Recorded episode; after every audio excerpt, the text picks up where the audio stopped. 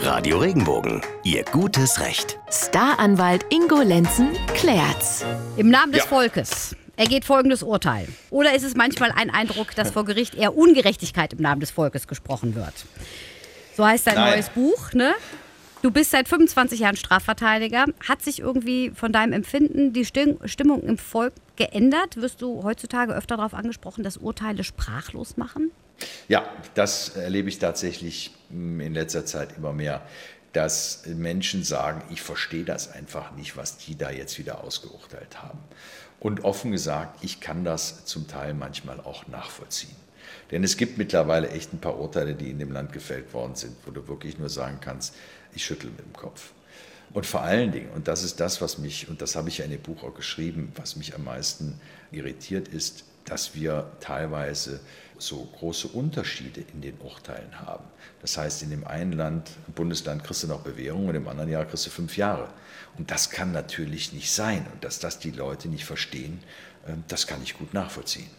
Ich muss ehrlich sagen, das war mir auch nie bewusst, dass es dann darauf ankommen kann, in welchem Bundesland du gerade bist. Ich habe immer gedacht, das wäre einheitlich. Also das war mir so. Das soll ja auch einheitlich sein. Also was, was wirklich erstaunt, in, in meinem Buch habe ich äh, sogenannte Strafenteppiche abgedruckt. Da kannst du an der Färbung sehen, welches Delikt in welchem Bundesland leichter oder schwerer geahndet wird. Diese Strafenteppiche sind vom Max-Planck-Institut in Freiburg entwickelt worden. Da ist ein Wissenschaftler, der heißt Grundis, der hat ähm, sich die Mühe gemacht und ganz viele Urteile untersucht und hat so mal herausgefunden, nehmen wir an, wir haben ein Drogendelikt, wo wird denn dieses Drogendelikt jetzt härter bestraft? Oben im Norden, Thüringen oder aber in Bayern. Und das kann man an diesem Strafenteppich dann sehr schön erkennen. Je dunkler es ist, die Färbung in dem jeweiligen Landgerichtsbezirk, desto härter ist äh, die Ahndung der entsprechenden Strafe. Und je heller es ist, desto besser kommst du als der Täter davon. Und diese Teppiche habe ich mir auch angeguckt und dabei ist mir aufgefallen, kann sein, dass ich mich irre, aber wenn man jetzt mal so genau guckt, ist der Süden schon dunkler. Ja, Ne? Also da hast du dich nicht getäuscht, da hast du sehr genau hingeguckt. Also es ist tatsächlich so, dass wir, dass wir gerade so bei Einbruchdiebstählen, Gewaltdelikten im Süden da schon härter zulangen, das heißt in Bayern. jetzt ist nur die Frage, die sich mir daraus aufdrängt, hat das denn abschreckende Wirkung? Ja, das ist natürlich nur ein Moment, den wir, den wir haben, ne, wenn wir Strafurteile fällen, dass wir sagen, das muss generalpräventiv sein. Das ist schwierig mit dieser Generalprävention, weil manchmal wird da ja auch mit der Keule ausgeholt. Also es gibt da ein Urteil aus, aus Hamburg, wo ich wirklich im Kopf geschüttelt habe. Anlässlich der G20-Gipfel ist da ein junger Mann zu einer freien Strafe von zwei Jahren, sieben Monaten verurteilt worden, weil er zwei Flaschen auf Polizeibeamte geworfen hat. Das ist natürlich nicht zu tolerieren. Und ich verstehe auch die völlige Angst, die die Hamburger Bürger damals hatten. Und ich verstehe auch die Polizei und die Justizbehörden, die dann sagen, da müssen wir mal einen Riegel vorschieben und mal zeigen, wenn er das nochmal macht, dann passiert was. Das ist ja die Generalprävention. Aber wenn ich dann anlässlich von einer Pegida-Demonstration in Dresden auf einmal sehe, dass jemand, der, der dem Kameramann das Jochbein bricht, äh, mit einer Geldstrafe davon kommt, dann ist das einfach außerhalb aller Realitäten. Ja, und da müssen wir uns dann schon Gedanken darüber machen, wie, wie fassen wir Generalprävention in Deutschland auf und was tun wir da und was wollen wir da tun. Und da müssen wir einfach einheitlich handeln und nicht einfach kunterbunt durcheinander regieren. Ja, mir kommt das Wort Ungerechtigkeit dann irgendwie auch wieder in. Ja, und das ne? verstehe ich Ja. auch, dass der normale Bürger, der, der, der da nicht tagtäglich mit zu tun hat, dass der sagt, das ist doch ungerecht. Kann ich nachvollziehen. Das ist ja so ein Prozess wahrscheinlich, ne? dass man denkt, hm, hier, ich werde mir gefragt und, und, und irgendwie finde ich das auch nicht ganz gut. Was war aber so das Ausschlaggebende, warum du gesagt hast, so Freunde, und jetzt schreibe ich dieses Buch? Also was mich wirklich erbost hat, war ein Verfahren, bei dem ich als Nebenkläger beteiligt war. Das heißt, ich habe mehrere Hauptverhandlungstage neben dem Vater eines Jungen, der getötet worden war, gesessen und habe das Leid dieser Familie wirklich hautnah, schon im Vorfeld des Prozesses, dann aber auch vor allen Dingen im Prozess mitbekommen. Der Täter ist dann zu einer Jugendstrafe verurteilt worden. Der Richter sagt im Gerichtssaal noch, und diese Strafe soll ihnen auch noch eine Chance bieten. Das heißt, er spricht ihn glasklar darauf an, wir wollen dir die Möglichkeit geben, nach Verbüßung deiner Haftstrafe wieder in die Gesellschaft zurückzukehren und dich wieder zu fangen und dich rechtschaffen zu verhalten. Und deshalb hauen wir ja nicht auf volles Programm rein.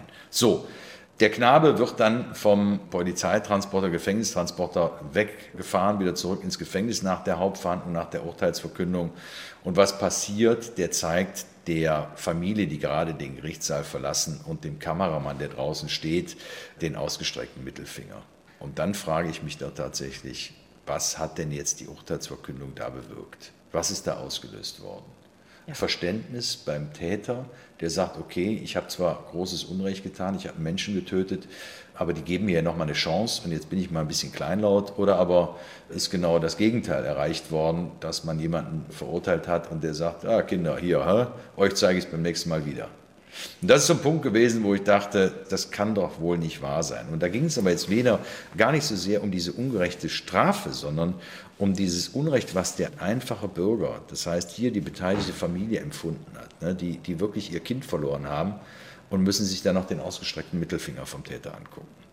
Kann man denn da, also abgesehen davon, dass das solche Abgründe sind, dass, ich mir, dass mir die Worte fehlen, kann man denn da nachträglich irgendwie, ich weiß nicht, ich kenne mich da nicht so aus, aber eine Revision machen oder, oder irgendwie nochmal zu dem Richter gehen nee. und sagen, hey, sag mal, Freund, bist du noch ganz knusper? Oder also jetzt so unter ja, euch, dass man danach ins, ins Amtszimmer geht und sagt, sag mal, Nee, das Urteil ist ja gefällt und das Nachtatverhalten nach einer Urteilsverkündung, das spielt dann keine Rolle mehr. Also das Nachtatverhalten direkt nach der Straftat ist, ist natürlich sehr entscheidend.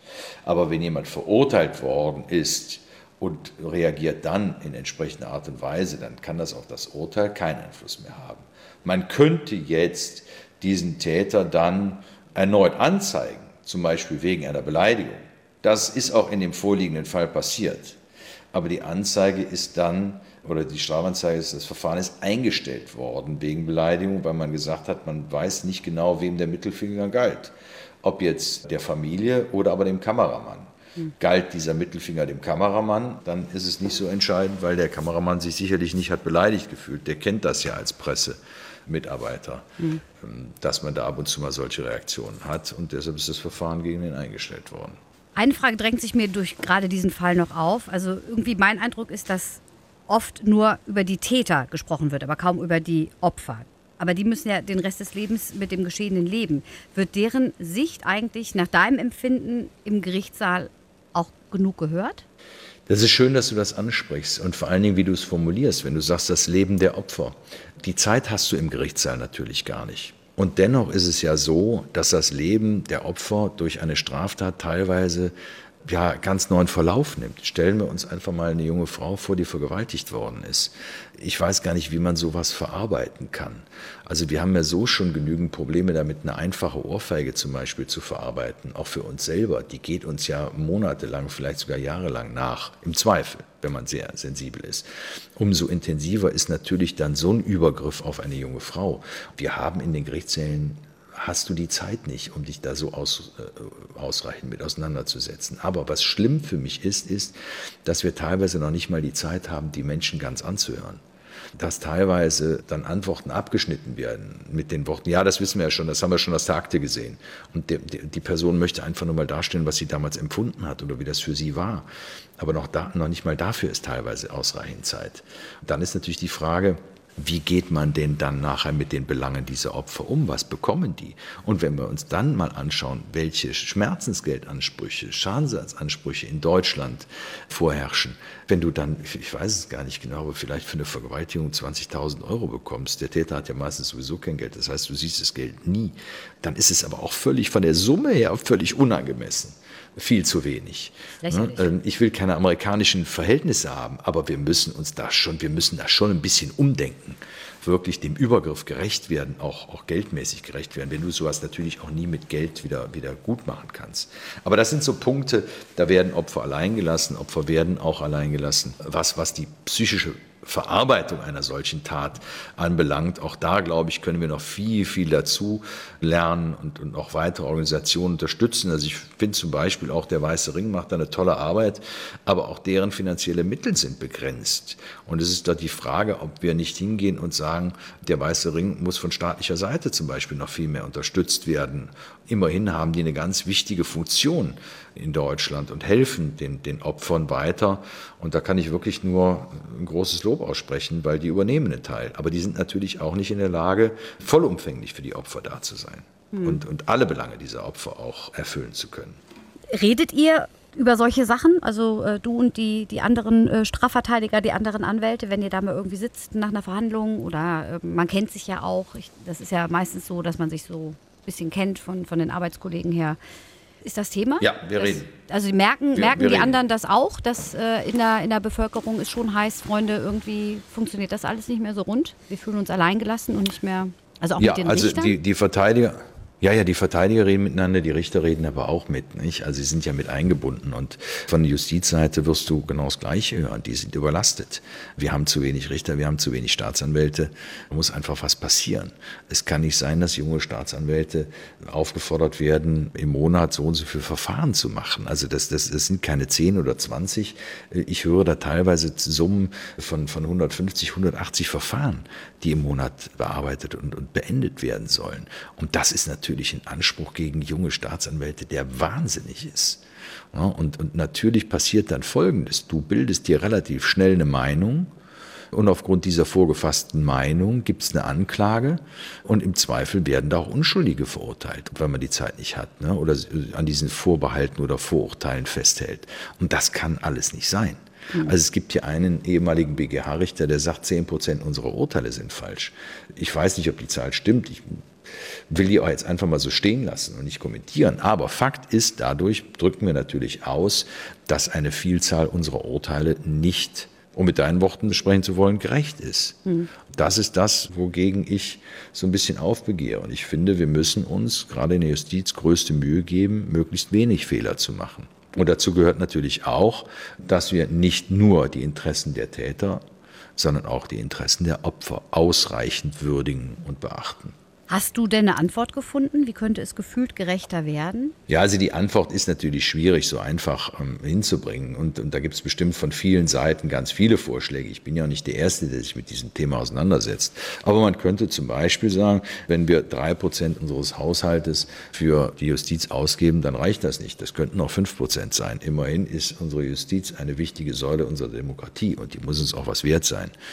Auf der anderen Seite müssen wir uns natürlich mal Gedanken darüber machen, wie schaffen wir es vielleicht, Urteile anzugleichen bundesweit. Das heißt, dass für die gleiche Tat bundesweit ein ähnliches Ergebnis gefunden wird. So, und da spricht man in Justizkreisen unter anderem darüber, dass man Guidelines, also so Orientierungsrichtlinien für die Richter bringt.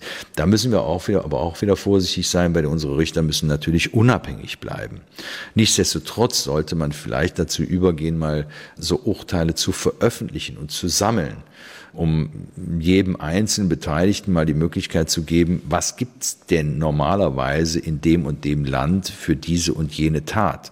Und dann kann man mal schauen, dass man sich angleicht und annähert. Vielleicht ist ja ein Urteil in Bayern viel zu hoch im Gegensatz zu einem Urteil aus, aus, aus Niedersachsen oder aus Nordrhein-Westfalen. Vielleicht findet man sich ja dann irgendwo in der Mitte. Also wie auch immer, aber es muss ein Austausch stattfinden.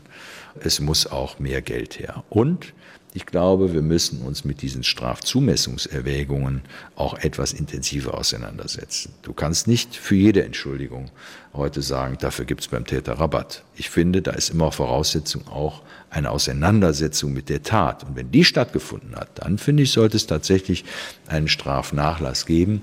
Aber ein einfaches, ey, sorry, Alter, dass ich dir ins Gesicht geschlagen habe, das sollte nicht reichen. Danke, Ingo. Neues Buch Ungerechtigkeit im Namen des Volkes. Spannendes Thema. Und wenn Sie sagen, da möchte ich mehr wissen, wie kam ein bestimmtes Urteil zustande, wie hätte ich entschieden? Über 50 Fälle stehen drin, Denkanstöße und Hintergrundinfos. Wir verlosen es natürlich auch. Schicken Sie uns einfach eine Mail an studio.regenbogen.de im Betreff Buch Ingo Lenzen und in die Mail dann einfach Ihre Kontaktdaten an studio.regenbogen.de. Drogen.de